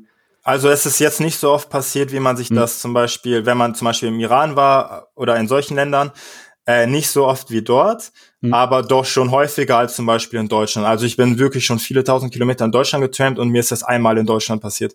In Russland kommt das doch schon häufig vor. Also vielleicht haben wir zehnmal oder so äh, in diesen vier Monaten, zehn, 14 Mal oder so bei äh, Leuten äh, übernachtet, die dann, die wir durchs Trampen kennengelernt haben. Hm. Und äh, selbst bei, bei ähm, Anhaltern, äh, nee, Quatsch, bei Anhaltern, selbst bei Lkw-Fahrern war, ist das der Fall gewesen. Einmal konnten wir hinten in der Ladefläche pennen, weil das war auch so ein richtig ekliger Parkplatz, wo überall Müll lag und so auch unweit von einer größeren Stadt. Und äh, das wäre, und ich glaube, es hat sogar geregnet oder so oder gedonnert. Und äh, deswegen hat er uns angeboten, in seiner Ladefläche zu schlafen, weil die halt leer war. Er ist dann in die Stadt gefahren, um den aufzuladen. Das war ganz cool. Das war sogar irgendwie super kalt da drin. Dann haben wir in dem in der Ladefläche unser Zelt aufgebaut, damit wir so die Wärme bei uns näher stauen können. Aber es war witzig. Einmal in der Fahrerkabine mit dem LKW-Fahrer geschlafen. Der hatte dann noch so ein anderes Klappbett für den Fall, dass er mal zu zweit äh, unterwegs ist in einem LKW selbst das, ja. Und äh, dann diese Leute, wirklich, das ist wie eine Regel, das ist auch eigentlich so ein Klischee, aber das ist fast Gesetz gewesen, dass wenn man mit denen die Nacht verbringt, dass sie dich zum Trinken einladen. Das ist wirklich manchmal anstrengend, an, ist anstrengend gewesen. Man will ja auch äh, dann auch nicht äh, sagen, nein, also ich bin jetzt kein, mhm. ich bin jetzt kein Mensch, der äh, entschieden sagt, ich, ich bin abstinent, das auf keinen Fall. So, ich trinke schon mal gerne mit, ich trinke schon mal manchmal was aber es ist jetzt nicht so, dass ich wirklich danach suche. Und es war wirklich anstrengend, dann schon nach. Am Ende waren wir wirklich geschafft von den Leuten. Manchmal hatten wir die Möglichkeit, bei manchen Leuten dann zu bleiben, vor allem als wir dann auf den Rückweg gegangen sind, zurück in den Westen. Da sind wir dann an Städten vorbeigekommen, wo wir schon Leute kannten. Und die haben uns vorher gesagt, wenn du jemals wieder wiederkommst, ruf mich an, du kannst bei uns bleiben. Mhm. Wir haben diese Möglichkeit dann nicht wahrgenommen, haben lieber dann im Zelt geschlafen, als dann dort zu diesen Leuten wieder zu gehen, weil wir wussten, die laden uns wieder zum Trinken ein und wir werden morgen schon wieder mit dem Kopf aufstehen. Vor allem die Wodka ist auch echt nicht lecker und dann, ja, nee, es war wirklich anstrengend manchmal. Und mit Lkw-Fahrern ist es wirklich immer passiert. Es gab, glaube mhm. ich, es gab eine Ausnahme von Lkw-Fahrern, wirklich von in, im zweistelligen Bereich, 15, 20, 30 Lkw-Fahrern. Ich glaube, einer von denen äh, hat uns nicht ja, es war an, anstrengend. Wie weit kommst du an einem Tag so im, im Schnitt? Also ich meine, ist natürlich auch eine Glückssache, wen, ja, wen du so findest, aber, aber gibt es irgendwie eine, eine Faustregel, wie weit du ungefähr einkalkulierst, wie weit pro Tag kommst? Also das Maximale waren ungefähr 800 Kilometer. Hm. Äh, es gab aber auch Tage, wo wir nicht, nicht mal annähernd 100 geschafft haben. Also es kommt dann auch auf die Straßen an. Manchmal sind wir nicht, äh, also wenn es so parallele Straßen gab, haben wir die ein, zwei Mal genutzt. Hm. Jetzt nicht diese Hauptstraßen. Äh, da ist viel, viel langsamer, weil dann gibt es dann so viele kleine Dörfer auf dem Weg und dann kommst du mit einem Fahrzeug so maximal ins übernächste Dorf oder sowas. Deswegen dauert es länger. Der Straßenzustand ist dann auch schlechter. Und dann, ja, aber wenn du dann diese, äh, wenn du diese Hauptstraße nimmst, dann kommst du eigentlich relativ weit. Äh, weil die, eigentlich die Wartezeit war nie wirklich lange. Wie gesagt, außer man ist ja in der Nähe von Städten, weil da der Verkehr auch äh, größer ist. Aber sonst eigentlich nicht. Oder man hat halt wirklich Pech, wie dieses eine Mal am Baikalsee. Aber das war jetzt auch nicht die Hauptstraße, das war auch so eine ländlichere Straße. Ist jetzt nicht so, dass da keine Autos vorbeigekommen sind. Dem war auf jeden Fall so, dass da viele Autos vorbeigefahren sind. Aber ja, einfach Pech gehabt. Aber da maximal 800 Kilometer. Gibt's Konkurrenz? Also äh, passiert es manchmal, dass ein anderer Tramper da steht und man sich dann quasi Ja, also wirklich, ja? äh, und das sind dann auch nicht wirklich so Reisende, wie wir das waren, sondern so diese äh, Local äh, Tramper. Mhm. Also ein paar Mal haben wir uns eine andere Stelle gesucht und sind dann so wirklich so älteren Frauen oder fast schon Omas äh, gewichen dass wir zwei verschiedene Stellen haben. Oder je nachdem, wer zuerst war, okay, die haben sich nicht darum geschert. Aber wenn wir gesehen haben, da ist jemand, dann sind wir ein bisschen weitergegangen, dass wir uns dann nicht zusammen die Füße äh, in den Bauch stehen oder der anderen Person jetzt den äh, Platz ste äh, stehlen. Aber es ist nur ein paar Mal vorgekommen. Und äh, in ganz Sibirien haben wir eigentlich keinen äh, Tramper in dem Sinne getroffen, wie wir es gemacht haben äh, wo wir dann viele, wo wir dann eine Tramper-Szene wirklich getroffen haben, war hinterher im Kaukasus. Also wir waren dann noch äh, in Südwestrussland, im Kaukasus zwischen Kaspischen und Schwarzen Meer. Und äh, dort waren, da ist eine sehr aktive Hitchhiking-Szene, wie wir dann hinterher erfahren haben. Hm, okay. Was dann auch, diese Re Region ist dann auch nicht so groß wie Sibirien, das ist dann mehr konzentriert, mehr gebündelt. Und äh, deswegen äh, ist da auch dann die Wahrscheinlichkeit größer, dass man dann solchen Leuten über den Weg läuft. Die das dann halt auch wirklich zum, zum Reisen machen genau. und jetzt nicht irgendwie von, einfach um von A nach B zu kommen, ja, ja, aber genau. kein Auto haben oder so. Einfach so äh, Spaß Hitchhiker, wie wir das gemacht haben. Einfach, ja, einfach des Reisens willen. Okay, jetzt haben wir, haben wir viel über, über wie du dich oder wie ihr euch fortbewegt habt gesprochen. Ich würde gerne noch so, so ein bisschen drüber sprechen, ähm, was ihr so, also welche Städte ihr besucht habt, was du so irgendwie, was in Erinnerung geblieben ist, was besonders schön, besonders hässlich war, wo man unbedingt hingehen sollte, wenn man irgendwie Russland durchquert. Gibt es da irgendwelche Städte, die oder auch, auch äh, Orte, die, die in Erinnerung geblieben sind? Ja, also der, der, ähm, der, das Highlight für mich ist auf jeden Fall der Baikalsee. Das ist mhm. die schönste Natur unglaublich schön. Das Wasser ist so fresh. Wir haben daraus getrunken mit, aus dem See. Das war der Wahnsinn. Du kannst so weit äh, durch das Wasser gucken. Ich will auch unbedingt auch nochmal im Winter hin, wenn es gefroren ist, weil man dann wirklich meterweise, meterweise nach unten gucken kann. Und äh, halt super ähm, divers dort. Äh, ähm, Buddhismus wird dort betrieben von diesen Boreaten, von denen ich eben schon ein bisschen erzählt habe. Schamanismus äh, angeblich haben wir jetzt nicht so viel gesehen. Ich glaube, das ist jetzt auch ein bisschen äh, kommerzialisiert worden aber auf jeden Fall äh, lange Geschichte diesbezüglich. Und äh, die Natur ist der Hammer. Wir sind auf so eine Insel gegangen, äh, Alchon heißt, er, heißt die Insel, welche eigentlich sehr, sehr stark frequentiert ist von Touristen. Also China ist zum Beispiel nicht weit vom Baikalsee, super, super viele chinesische Touristen. Aber weil wir während Corona da waren mhm. und die ganzen äh, Grenzen zu waren, waren wir gefühlt die einzigen dort. Das war der Wahnsinn. Das war ein bisschen traurig. Da gibt's so eine Hauptstadt, äh, Khujir heißt die. Äh, da wohnen so 2.000, 3.000 Leute und die ist, glaube ich, komplett vom äh, Tourismus abhängig. Überall siehst du so Buden mit, äh, keine Ahnung, Schaschlik oder Hotels, Gastinitzer mhm. oder irgendwelche Gasthäuser etc. etc. Und es war aber tote Hose dort. Niemand ist dort rumgelaufen, nur ein paar Leute, die dort halt gewohnt haben. Und äh, so hatten wir diese ganze Insel gefühlt für uns, die sonst total belagert ist von äh, ja Touristen. Und das war der Hammer, wirklich. Wir sind da äh, rumspaziert, wir sind die äh, zu Fuß haben wir die Insel durchquert und äh, sind quasi keiner Menschenseele über den Weg gelaufen. Äh, es gab ein, zwei äh, russische Touristen, ein paar aus Moskau haben wir kennengelernt, die dort unterwegs waren. Äh, die haben uns dann hinterher auch noch einen Lift gegeben, mit denen sind wir dann zurückgetrampt, als wir dann das äh, Ende der Insel zu Fuß erreicht haben mit so einem Jeep, haben die da so eine Tour gemacht, die haben uns dann hinterher mitgenommen. Aber sonst wirklich niemand. Das ist Hammer. Und die Insel ist, obwohl sie, ja okay, sie ist nicht klein, aber für ihre Größe gibt es verschiedene, äh, ist sie doch schon ziemlich, äh, verschieden beschaffen ist, sehr gebirgig mhm. oder gebir also sehr hügelig. Ähm, so viele Strände, wunderschöne Strände mit schwarzem Sand, mit glitzerndem Sand. Ich weiß nicht, wie es möglich ist, dass der Strand glitzert. Und äh, Wälder, Felder, Klippen, super schön. Da ist uns so ein Hund, äh, hat uns so ein Hund begleitet über die ganze Wanderung, der uns einfach gefolgt ist. Und wir haben den dann so als quasi als Familienmitglied mitgenommen. Der ist mit uns ins Zelt gekommen und äh, witzig, wir haben da so, äh, so wilde Pferde gefunden, der hat die auf, aufgeschreckt, ist da hingelaufen zu diesen Pferden, hat mit den, äh, wollte mit den Streit anfangen, bis sie dann weggelaufen sind. Das war super, super witzig und schön. Und wir haben kein Wasser mitgenommen, einfach wenn wir trinken wollten, sind wir an den Strand gegangen, ein bisschen äh, weiter das äh, und mit der Flasche und haben das Wasser aufgefüllt mhm. und haben dann so getrunken. Nur später wurde das schlimm, weil wir die Klippen dann runterklettern mussten. Das haben wir nicht bedacht. Aber es, es ist wirklich schön. Wir waren ja. hinterher nochmal am Baikalsee. Als wir dann zurück in den Westen getrampt sind, haben wir uns dann äh, die Ostseite angeguckt. Die, äh, man sagt, dass die auch weniger touristisch frequentiert ist. Also wie gesagt, wir hatten halt keinen Vergleich, weil alles zu war. Aber dort auch kilometerlange Strände mit dem schönsten Wasser und äh, mit Wäldern und es, es gibt da so viele Möglichkeiten, einfach das Zelt aufzuschlagen, wo niemand ist. Das ist mhm. der Wahnsinn. Das war dann im Frühling oder sogar schon Sommer, ne? Von was hattet ihr da für Temperaturen und wie kalt ist das Wasser? Also im, wir, das erste Mal waren wir Anfang Juni da. Ja. Äh, da war das Wasser noch super kalt. Lass mich nicht lügen. Ich glaube, der See ist bis, äh, bis im April noch gefroren. Hm. Und äh, deswegen war es super kalt. Ich bin einmal reingesprungen, aber bin nach zehn Sekunden wieder raus. aber die, die Lufttemperatur, ist die dann wenigstens warm? Da, das Sommer? ging, aber es, ich habe mich äh, noch, weil mein Haus in Irkutsk hat mich gewarnt. Äh, ich wollte eigentlich meine Jacke da lassen, weil inzwischen war sommerliche Temperatur mhm. in Irkutsk, das ist so eine, die nächste Stadt, vielleicht so 100 Kilometer, zwischen 50 und 100 Kilometern vom Baikalsee.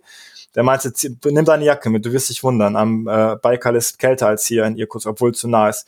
Ich habe zum Glück auf ihn gehört, weil es war dann doch frisch. Also nachts, äh, als wir haben Feuer gemacht, da immer Lagerfeuer, da, da ging es natürlich. Aber sonst war es kalt. Wir haben dann auch mit Jacke dann äh, geschlafen im Zelt. Mhm. Das schon im, im Juni, wie gesagt, Anfang Juni. Und aber dann, als wir zurück waren, das war dann vielleicht, ja, das war dann irgendwann im Juli. Äh, da war das Wasser wärmer, da konnte man schwimmen. Äh, da war dann der lokale Tourismus auch bisschen belebter. Da waren dann Leute, die dann aus Ulan-Ude zum Beispiel kamen. Das war dann am Osten die nächstgrößere Stadt vom Baikalsee. Das aber schon ein Stückchen, vielleicht 200 Kilometer von dem Ort, wo wir dann äh, unterwegs waren. Äh, da waren dann schon ein paar Touristen. Ähm, aber wenn man ein bisschen weitergegangen ist, halt auch wieder nicht. Aber da war dann auch der Badetourismus bisschen belebt, so dass man da baden kann. Das war dann warm.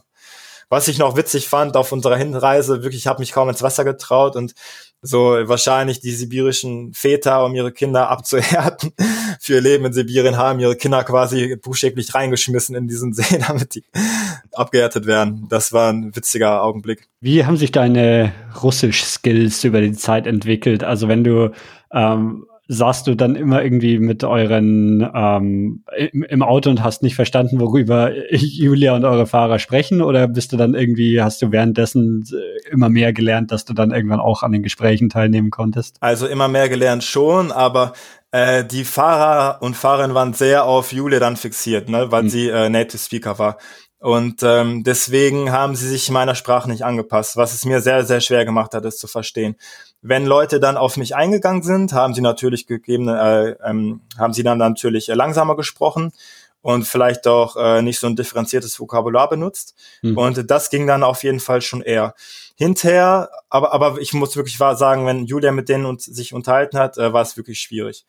Äh, als ich dann hinterher alleine wieder in Russland war, als ich dann äh, Richtung Europa getrampt bin, von St. Petersburg aus, als wir dann hinterher wieder in St. Petersburg waren, äh, ging es klar. Das ist dann erste Mal, dass ich dann wirklich allein getrampt bin. Äh, und das Russische hat dann äh, seine Dienste geleistet und ich komme mit den Leuten dann noch sprechen. Jetzt auch jüngst äh, war ich in der Ukraine, bin erst vor, vor einer Woche ähm, zurückgekommen, wo halt auch Russisch gesprochen wird. Äh, bin auch bisschen getrampt und äh, es hat noch gut funktioniert, wirklich. Also ins, in die Tiefe geht's nicht, aber mhm. doch, dadurch hat man schon auf jeden Fall gut was gelernt. Und Julia hat mir dann halt auch viel geholfen. Also vor allem, wenn man dann liest, dann kann man fragen, was heißt denn das jetzt? Und dann erzählt sie dir das und dann merkt man ja. sich das eigentlich auch. Ähm, also du hast es schon ein bisschen vorweggenommen. Ihr habt es dann tatsächlich bis ganz in Osten nach Vladivostok oder was war wo, der Punkt, wo, wo ihr umgekehrt seid? Ähm, also wir sind nach Vladivostok, genau. Mhm. Äh, aus Unwissen haben wir noch damit geliebäugelt, nach Kamtschatka zu trampen, bis wir dann in, äh, also das ist diese riesen Halbinsel äh, über mhm. Sachalin, da über, über quasi äh, Japan.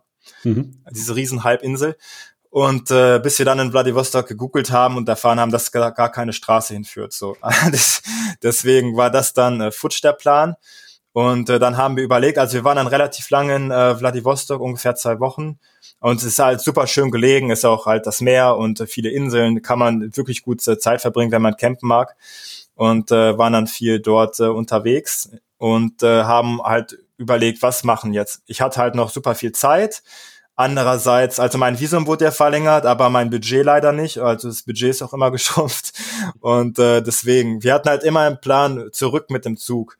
Aber äh, wir wollten dann nicht unser letztes Erspartes dann für das Zugticket ausgeben. Lieber zurück trampen, was jetzt, also selbst mit dem Zug dauert es äh, eine Woche. Also wir haben dann ein paar Tage verloren, was, was ich jetzt auch nicht als verlorene Zeit ansehe, wenn man dann am mhm. Trampen ist. Aber sind dann halt auch zurückgetrampt äh, Richtung Westen aber das äh, in Vladivostok, wie gesagt, erstmal länger geblieben. Wir hatten auch eigentlich vor, wäre jetzt die Welt äh, nicht so auf den Kopf gestellt worden, äh, nach Japan mit der Fähre, mhm. weil es gibt da diese super Fähre, die fährt so im Dreieck äh, von äh, Vladivostok dann erstmal nach Südkorea mhm. und wer will, kann dann noch weiter nach Japan. Das wäre halt super, äh, super, super schön gewesen, nach Japan noch zu kommen über Land. Aber sollte nicht sein. Also da war alles zu wegen Corona. Ging nicht. Ich habe auch mal geguckt, äh, Kasachstan, Mongolei, alles zu. Keine Möglichkeit. Also zumindest nicht über Land. Das war mir halt wichtig dann auch, äh, aber ging nicht. Äh, äh, Alaska? Oh, ne, da kommt nicht rüber. Da. Oh, das wäre Hammer, aber nee. Ich, ja. es, es, soll Leute geben, die es gemacht haben, aber ich keine Ahnung, wie man das schafft. Ja. aber das ist nochmal super, super weit. Ja. Weil, weil äh, Vladivostok ist echt südlich, also ja quasi Südgrenze, Süd Südostgrenze von äh, Russland. Äh, und äh, ja, die Beringsee ist halt da super im Nordosten. Ne? Das ist nochmal ein richtiges Stück. Und ich weiß auch nicht, was da die nächste Stadt ist, wie man da per Straße hinkommt oder wie weit, wie viel, ob das noch 1000, 2000, 3000 Kilometer sind bis zu diesen, bis zu dieser äh, kleinen Straße, die dann äh, Russland mit äh, Alaska trennt, weiß ich gar nicht.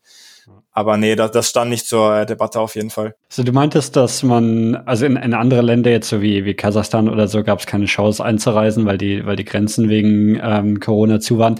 Ähm, innerhalb von Russland gibt es da irgendwie innerhalb der einzelnen Regionen Grenzen oder kann man da wirklich einfach sich dann komplett frei bewegen? Es gibt ja auch so ein paar Regionen, ne, die ähm, Tschetschenien, glaube ich, die, die so semi-autonom sind. Ähm, ja, gab es da irgendwelche Probleme? Ja, also Tschetschenien ist zum Beispiel ein gutes Stichwort. Das war relativ am Ende der Reise, da sind wir halt auch noch hingekommen im Kaukasus. Äh, Tschetschenien war eine der Orte mit noch ein paar anderen, wo wir nicht äh, legal hätten die Grenze überqueren dürfen, weil Russland ist unterteilt in 85 äh, ja ähm, also Republiken, Oblast nennt man es, also es gibt es gibt 85 verschiedene Regionen, sage ich mal. Das ist ein bisschen komplizierter, aber äh, so oberflächlich kann man das mit Bundesländern vergleichen. Und ähm, es gibt dann diese sogenannten Republiken. Da gibt es ungefähr, ich weiß, vielleicht 20, 30 Stück von. Ich, die genaue Zahl weiß ich nicht. Und das ist so, dass in diesen Republiken halt äh, eine gro ein großer Anteil von äh, Minderheiten lebt. Zum Beispiel in, in Buryatien gibt es einen großen Teil äh, des buryatischen Volkes. In Tschetschenien ist der Großteil der Bevölkerung äh, Tschetschene, sind, sind Tschetschen. Und äh, gerade diese, diese äh, Republiken haben äh, meines Wissens nach die größte Autonomie. Deswegen können die auch diese Corona-Regeln äh, oder mhm. die Grenzregeln äh, relativ autonom bestimmen. Und in Tschetschenien war es halt äh, so, dass man äh, als Tourist äh, nicht, nicht rein darf. Wir, du, wir hätten nicht reingedurft wollten aber durch und da auch uns wenigstens die Hauptstadt angucken, äh, Grosny von äh, Tschetschenien. Das haben wir dann so geregelt, dass wir, also wir waren dann in der östlichen äh, Republik, in der Nachbarrepublik Dagestan und äh, wollten dann halt gucken, wie wir das machen. Haben dann auch über Couchsurfing jemanden angeschrieben, der dort gelebt hat. Was hältst du für die beste Idee, dass wir irgendwie dieses System austricksen können, dass wir da rein können? Und der meinte dann, holt euch doch ein Busticket in die äh, Nachbarregion, in die westliche Nachbarregion von Tschetschenien, das ist Ingushetien. mhm. äh, und haben uns dann in den Bus gesetzt. Das ist auch das einzige Mal, dass wir eine größere Strecke mit dem Bus gemacht haben. Das waren dann 200, 300 Kilometer oder so. Und sind dann in Dagestan rein, haben uns ein Ticket für die übernächste Region geholt, sind dann aber in Dagestan ausgestiegen. Mhm. Und äh, sind dann so reingekommen, weil an der Grenze haben die halt unser Pass und so angeguckt und unser Ticket, aber die meinten dann, oh cool, die halten nicht in Tschetschenien, die gehen in die nächste, in die Banachbad-Region. Mhm. Und äh, so sind wir dann reingekommen quasi als Transitreisende, aber sind mhm. dann dort halt ausgestiegen. Im Grunde sind dann eigentlich sind wir erst nach Ingushetien gefahren, aber hinterher, als wir in Ingushetien waren, weil da wurden wir auf so eine Hochzeit eingeladen, sind wir dann nochmal zurück nach, Ingu in, nach Tschetschenien. Das ist die richtige Geschichte. Aber genau so sind wir dann reingekommen. Mhm. Eine andere Sache in Buryatien, da war die ähm, Grenze halt auch äh, gesperrt. Durftest du nur als Pendler rein, als Berufspendler oder wie auch immer, wenn du dort äh, halt registriert bist als äh, Anwohner. Und äh, wir haben das ähnlich gemacht. Über Couchsurfing haben wir Leute angeschrieben, wie kommt man in diese Republik rein? Und äh, die meinten, man, könne rein, aber man muss halt zwei Wochen in Quarantäne. Das wollten wir auf keinen Fall machen. Ich glaube, man hätte sich sogar ein kostenpflichtiges Hotel oder so hm. äh, buchen müssen. Also das stand außer Frage. Das haben wir natürlich nicht gemacht. Äh, der meinte dann aber, ihr könnt euch doch einfach, ihr seid Tramper, sehe ich auf eurem Profil, ihr könnt euch doch einfach in so ein LKW reinsetzen. Haben wir dann gemacht. Wir sind dann in so eine Fahrerkabine gegangen und haben uns da, wo der Fahrer sein Bett hat, haben uns da äh, raufgesetzt und uns hinter der Kabine verkrochen und hm. versteckt. Hm. Und äh, an dieser Grenze wurde er dann durchgewunken, dieser LKW einfach, weil die können einfach durchreisen, ne, ist ja LKW, äh, der äh, Sachen transportiert und sind dann so in diese Region reingekommen und so haben wir diese Sachen dann gelöst. Okay. Das war dann relativ einfach. Aber so mit so ein bisschen äh, Trickiness äh, ging das dann auf jeden Fall. Gab es sonst irgendwelche anderen Begegnungen mit russischer Polizei oder sonstige Probleme oder? Ja, das, das dachte ich echt auch erst. Äh, also wir mhm. haben noch mal ganz am Anfang so einen Trip gemacht äh, mit dem Auto von meinem Freund, also bevor wir nach Sibirien gegangen sind, als ich noch äh, äh, meine Base in St. Petersburg hatte. Da sind wir an so einen See gefahren. Das war in der Nähe von der finnischen Grenze. Und ich weiß nicht, was da los war. Die Polizei hat uns auf Schritt und Tritt verfolgt, wirklich. Die haben sich unsere Nummern geben lassen, die haben uns quasi stündlich gefragt, wo wir sind, was wir machen. Dann waren wir in so einem Hostel, waren da ganz alleine, da sind hinterher so Erwachsene reingekommen in unser Zimmer. Wir hatten, wir haben die ganze Zeit gewitzelt, dass das irgendwelche Spionage-Leute sind, die uns da mhm. äh, aushorchen, was sie da machen. Ich wusste nicht warum. Das war mhm. wirklich, wirklich komisch. Ich hatte sowas, sowas habe ich noch nie erlebt. Und deswegen dachte ich, oh mein Gott, wenn das hier schon im äh, europäischen Teil losgeht, dass die so äh, äh, uns äh, so mit äh, ja uns so nicht vertrauen und uns so hm. beschatten hm. quasi. Hm. Wie soll das dann erst in Sibirien sein? Vor allem noch mit Corona, wenn man nicht reisen soll. Ich hatte wirklich Schiss, vor allem in St. Petersburg, wirklich Schiss, äh, diese Reise anzutreten. Im Grunde ist nichts passiert mit diesen Polizisten. Die haben uns dann in ganz Sibirien in Ruhe gelassen. Hm. Das war nur in dieser, äh, in, ähm, wie, wie hieß die ähm, Region? Karelien in äh, halt in Nordwestrussland in der Nähe von Finnland. Und äh, sonst keine Polizei. Einmal hat uns die Polizei sogar geholfen. Das ist auch eine witzige Anekdote. Ähm, und zwar habe ich auf der Reise oder allgemein schreibe ich viel Tagebuch. Mhm. Und äh, während der Reise natürlich noch mehr. So ne Reisetagebuch macht ja machen ja viele Leute. Und äh, dann habe ich in einem Auto, in einem zufälligen Auto, mein äh, Tagebuch verloren also quasi in so einer separaten Tasche gehabt, die wir eigentlich immer für den Tag benutzt haben, um da so Vorräte zu, zu mhm. packen, zum Beispiel einen Apfel oder so oder eine Flasche Wasser, damit man da schnell rankommt, damit man die nicht erst im Rucksack rauskramen muss. War leider halt auch mein Tagebuch drin. Und äh, sind wir dann ausgestiegen aus dem Wagen, das, der Wagen ist weitergefahren und dann ist uns hinterher aufgefallen, oh Mist, dass äh, die Tasche ist weg, mein Tagebuch ist weg, wo ich so viel Zeit und Energie und Liebe reingesteckt mhm. habe. Und äh, wir haben dann versucht, irgendwie an diese Tasche wieder ranzukommen. Und äh, sind dann erstmal lange da stehen geblieben und, und haben gehofft, dass das Auto vielleicht zurückfährt äh, und, und das sieht, dass die Tasche in ihrem Auto geblieben ist. Äh, Julia ist dann in das Dorf äh, gegangen, wo die abgebogen sind, diese zwei Fahrer. Äh, und da hat er nach den Leuten gefragt, also wir wussten halt, wie das Auto und so aussieht, aber alles erfolglos. Dann sind wir aber auf die Idee gekommen, dass wir zu so einer Tankstelle gefahren sind und äh, in der Tankstelle war eine Sicher äh, Sicherheitskamera, ne? Also haben wir auf jeden Fall angenommen. Dann sind wir zurückgetrampt zu dieser äh, Tankstelle, wo wir getankt haben. Und die Leute haben uns einfach ohne größere äh, Datenschutzrichtlinien oder so äh, das Nummernschild äh, preisgegeben ja. von dem Fahrer. Super, super nett. Und dann haben wir die Polizei gerufen und der Kerl hat wirklich, äh, war ihm super egal, hat uns einfach die Nummer gegeben. Und so sind wir dann wieder darauf gekommen. Das war super. Also hat uns die Polizei eigentlich sogar ja. geholfen. Also einmal ein Fahrer, das habe ich glaube ich eben kurz angesprochen, äh, der war in Zivil, der hat uns einfach mitgenommen, sah mhm. auch überhaupt nicht aus wie ein Polizist, hat telefoniert während der Fahrt, war nicht angeschnallt oder so, meint aber auf jeden Fall auf jeden äh, während der Fahrt, dass er Polizist sei, dass er mal unsere Pässe sehen will und so und was ich hier mache. Da waren wir der, auch gerade auf dem Weg in äh, Kaukasus, mhm. äh, was ich mache während der während der Pandemie, was das soll das hier reisen, aber war im Grunde auch egal. Wir haben ja irgendwie ja. nichts Illegales gemacht oder so. Von daher war das relativ äh, entspannt mit der Polizei. Was mich noch interessieren würde, ist, man nimmt ja Russland zumindest jetzt so aus, aus deutscher Perspektive so ein bisschen als ein Land da äh, war. Du hast jetzt schon gesagt, ne, es sind was 85 einzelne Republiken und, und viele einzelne, einzelne, ja, auch Kulturen und so weiter. Ähm, was oder wie, wie verändert sich Russland, wenn man je weiter man nach Osten fährt? Stellt man da irgendwie eine Veränderung fest, ähm, sei es von von, ja, so kulturell von den Leuten, ähm, ist dir da irgendwas aufgefallen? Ja, also die, vor allem mit diesen Republiken, wo dann auch viele Minderheiten wohnen, äh, schon. Also in, äh, was äh, in diese ganze Region, die nah von, zum Beispiel von der Mongolei ist, da ist halt, mhm. sieht man viele äh, buddhistische Tempel oder Klöster, äh, Dazan werden die genannt, also das ist so ein buddhistisches Kloster, wo dann auch eine buddhistische Universität mit inbegriffen ist. Das sieht man super. Oder auch einfach an der Ästhetik innerhalb von den Städten, also zum Beispiel, dass Bushaltestellen auf einmal diese Pagodendächer haben, die, die man aus diesen ganzen asiatischen Ländern kennt. Sowas auf jeden Fall. Dass auf einmal, äh, ähm, ja, Denkmäler von Genghis Khan da aufgestellt sind, solche Sachen, auf jeden Fall, auf jeden Fall. Manchmal äh, äh, in den, äh, zum Beispiel diese Straßenschilder ist dann in Kyrillisch oder dann ma manchmal noch in der äh, Schriftart des äh, der anderen, der quasi mhm. lokalen Sprache. Ist meistens dann auch auf Kyrillisch, aber zum Beispiel in äh, Baschkortostan heißt die Region, glaube ich, da sind wir nur durchgefahren, äh, habe ich nicht so viel Kontakt mit gehabt. War dann so ein äh, angepasstes kyrillisches Alphabet, die dann zum Beispiel so ein paar extra Buchstaben hatten. Sowas mhm. auf jeden Fall. Da äh, ist da auf jeden Fall diese Diversität vorhanden und die wird den Leuten auch gegeben, was ich gut finde. Und äh, aber was was sehr extrem war, war in äh, im Kaukasus. Also was ich so da gesehen habe, das hat sich wirklich noch wirklich annektiert angefühlt, äh, weil Russen gibt's da kaum ethnische.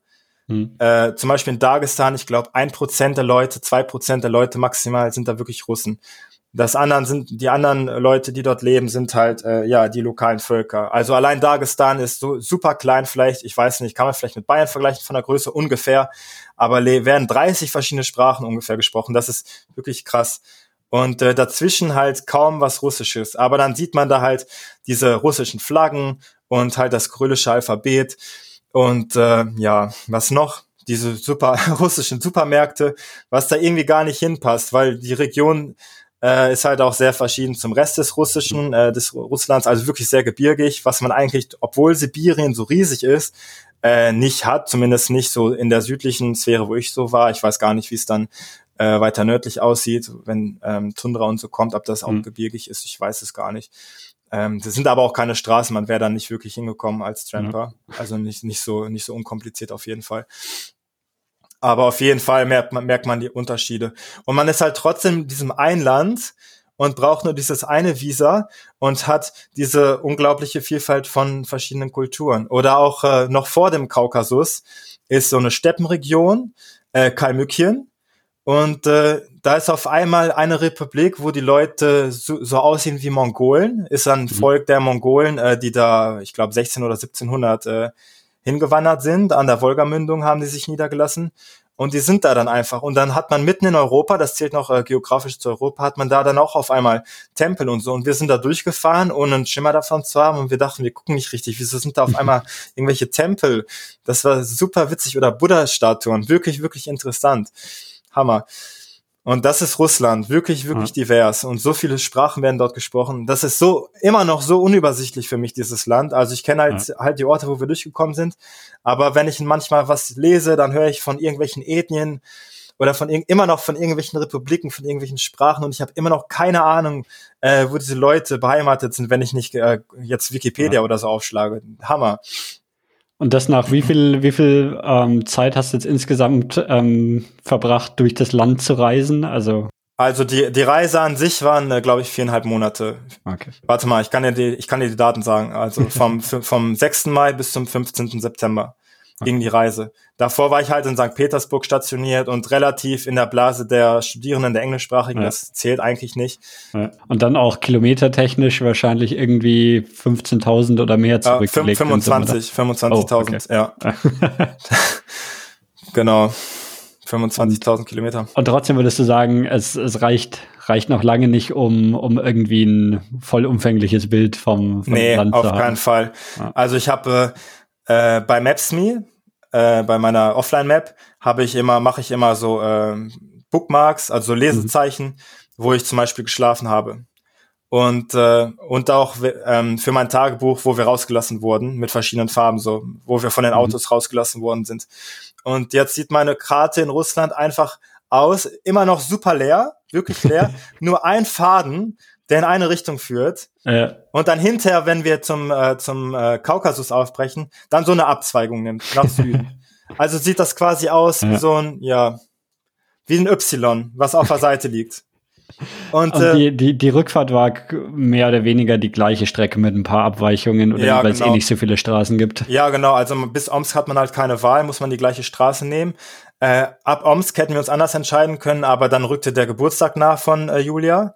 Deswegen haben wir die Gelegenheit äh, in, am Schopfe gegriffen und sind nochmal nach, St. Äh, nach äh, Jekaterinburg gegangen, wo Mhm. ihre Eltern leben und haben dann da ihren Geburtstag verbracht. Deswegen sind wir bis Jekaterinburg, was glaube ich 7000 Kilometer sind, äh, die gleiche Straße nochmal zurückgefahren. Und von dort dann Richtung Süden, äh, dann halt mit dem Endziel Kaukasus, wo wir dann noch die restlichen Monat, einen Monat oder anderthalb Monate verbracht haben, haben dann auch keine größeren Stops äh, hinterlegt. Nur in Wolgograd haben wir noch, glaube ich, einen größeren Stopp, Stopp gemacht. Äh, also Stalingrad sagt dann vielleicht was eher, also das, das heutige Mhm. Wolgograd, da ist halt so eine Riesenstatue, die wir uns auf jeden Fall angucken wollten. Super, super groß, also die an den Krieg erinnert oder an den Sieg. Äh, und äh, genau, ach so, und genau, und äh, noch äh, spontan in Kalmykien, in dieser buddhistischen Region, haben wir noch einen Abstecher gemacht. Einfach weil wir das so interessant fanden und äh, so scheinbar zufällig auf einmal diese Religion dort zu haben, war super interessant, deswegen sind wir da noch geblieben. Mhm. Aber sonst schon recht zügig äh, Richtung äh, Kaukasus aufgebrochen. Ja, spannende Reise auf jeden Fall. Gibt's noch irgendwas, worüber wir noch nicht gesprochen haben, was aber erwähnt werden sollte? Also ich würde auf jeden Fall den äh, Kaukasus, wenn man, wenn man bedingt Zeit hat, äh, zum Beispiel, wenn man nur ein russisches Visum, äh, nur ein Touristenvisum in Russland hat und nur diese 30 Tage Zeit hat, äh, würde ich den Leuten auf jeden Fall den Kaukasus ans Herz legen, weil es sehr gebündelt ist. Es ist relativ machbar, das alles auch mit äh, öffentlichen Verkehrsmitteln relativ zeitnah zu durchqueren.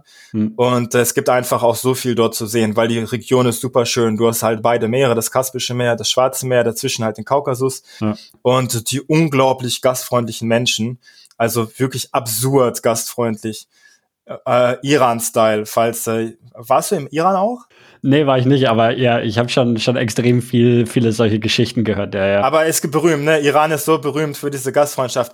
Und äh, Dagestan ist Iran-Style, wirklich un unglaublich. Die Leute stellen ihre Planung, ihre Tageswochenplanung auf den Kopf, um dir ihre Region näher zu bringen. Das, ich ma- einmal musste ich lachen, weil ein, ein, ein Fahrer, mit dem wir schon drei Tage verbracht haben, hat nicht aufgehört, uns, äh, uns äh, ja eine gute Zeit bescheren zu wollen.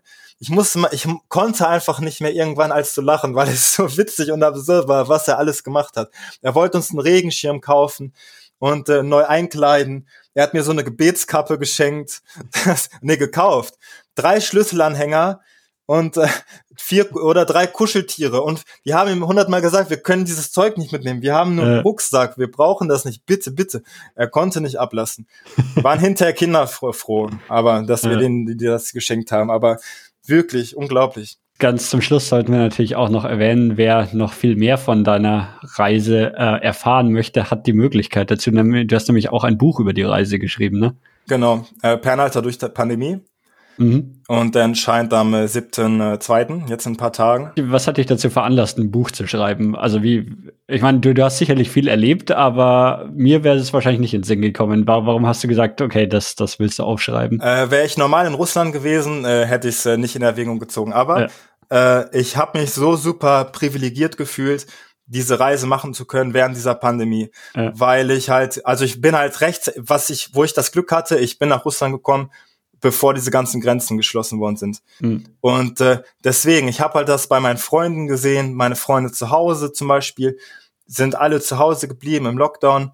Und äh, ich habe diese Bilder gesehen von diese Drohnenaufnahmen von irgendwelchen x-beliebigen Städten in Deutschland, mhm. leere Plätze, unglaublich. Dann auch äh, Reisefreunde, die ich äh, auf vergangenen Reisen getroffen habe, meinte, meinten, oh lala, du bist in Russland, voll cool, das größte Land, nutzt es aus, du hast das, du hast das Privileg, Privileg jetzt dort zu sein.